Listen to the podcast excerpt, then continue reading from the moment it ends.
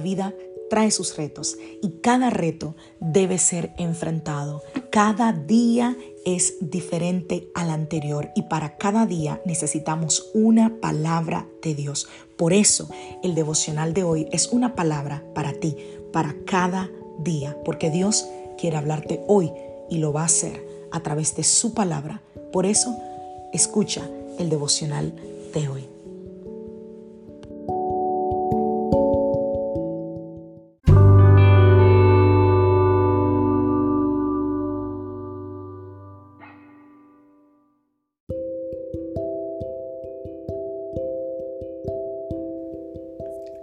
Del día de hoy, la palabra de Dios y la fe.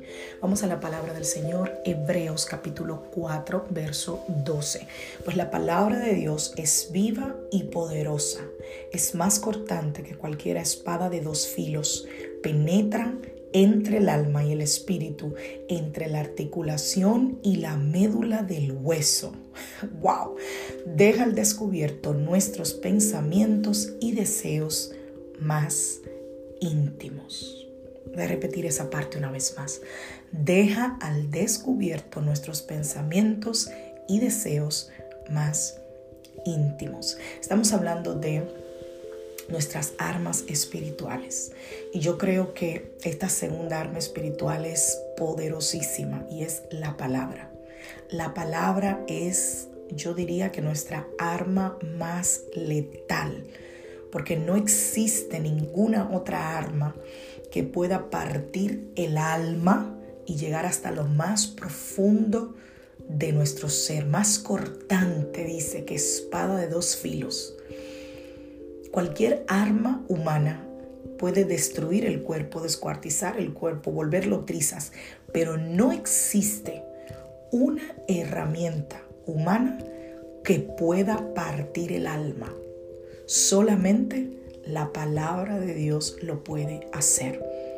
Nada, nada puede resistirse a la palabra del Señor y a su gran poder para convencer, transformar, vivificar, restaurar, pero también para derribar montes y vencer a nuestro adversario.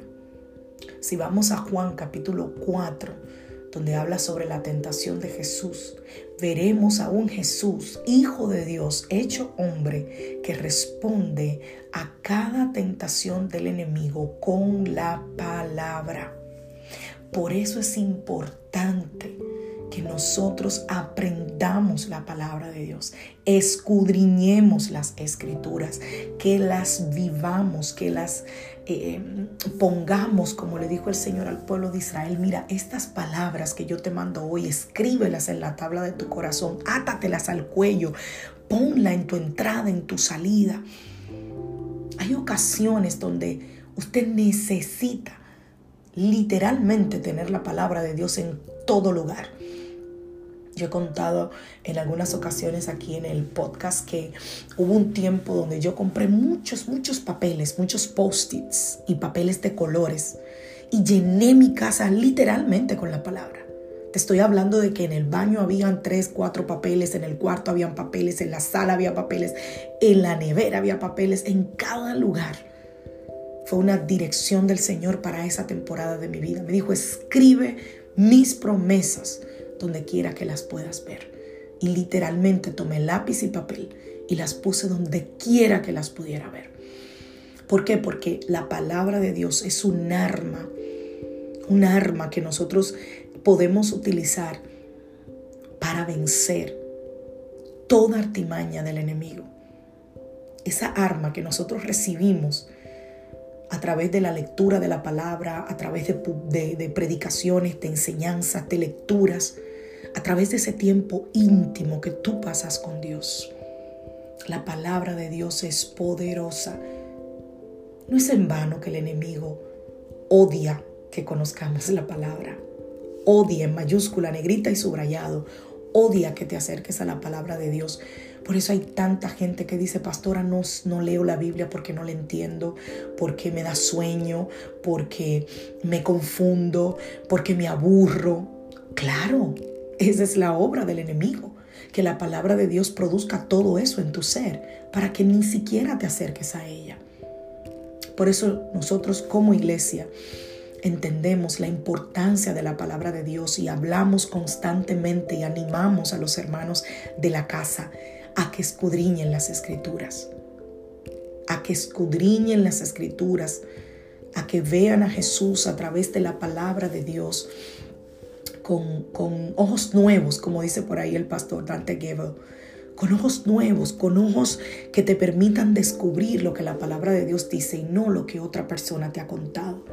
La palabra nos transforma en la luz del mundo y en la sal de la tierra, esa que persevera la humanidad y que hace eh, eh, eh, preservar, perdón, la humanidad, nos ayuda a hacer eso. Es esa esencia de Dios en la tierra que hace que podamos estar aquí con un propósito y para salvación. Y número tres, ya he hablado de, de tres, esta es la tercera herramienta, es la fe. La fe, un término que se ha utilizado tanto, pero que creo que pocas personas conocen íntimamente. Tener fe es creer que incluso cuando tú no lo viste, sabes que tu nombre está escrito en el libro de la vida. Tener fe es creer que aunque tú no viste dónde crucificaron a Jesús, o quizás sí, quizás ya fuiste a Israel y viste los lugares donde se presume que fue, pero digamos que ninguno eh, eh, eh, vio necesariamente en ese momento a Jesús crucificado ni dónde lo sepultaron. Pero aún así tú tienes la certeza de que Él vino a este mundo, de que murió, de que lo sepultaron, de que resucitó, de que venció la muerte para salvarnos. Tener la fe es creer que Dios es tu escudo y ese escudo que jamás falla. No existen armas que puedan atravesar ese escudo de la fe. Y la fe se ejercita en el campo de batalla. Me hablaba ayer el pastor la fe es esa que te hace accionar en obediencia aun cuando tus circunstancias son contrarias a esa fe que tú tienes, aun cuando lo que estás viendo no se parece a lo que estás creyendo, pero obedeces a Dios y a su palabra. Eso es fe. Tener fe es creer en las buenas o en las malas, no importa cuáles sean tus circunstancias ahora mismo. Tienes, tener fe es entender que Dios está contigo.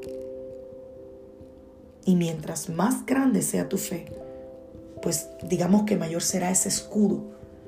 ¿Y por qué necesitamos ese escudo de la fe?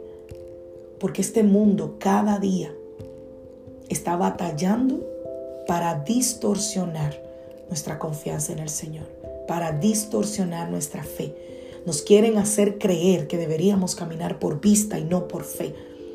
Así que necesitamos ejercitar nuestra fe, poner nuestra fe en práctica, poner nuestra fe en acción, porque es ella la que nos va a permitir ver a Dios aún en lugares a donde la gente ni se imagina que Dios pudiera manifestarse, pero por la fe nosotros creemos que Él es poderoso para hacerlo utilicemos estas dos herramientas espirituales poderosas para la destrucción de fortalezas.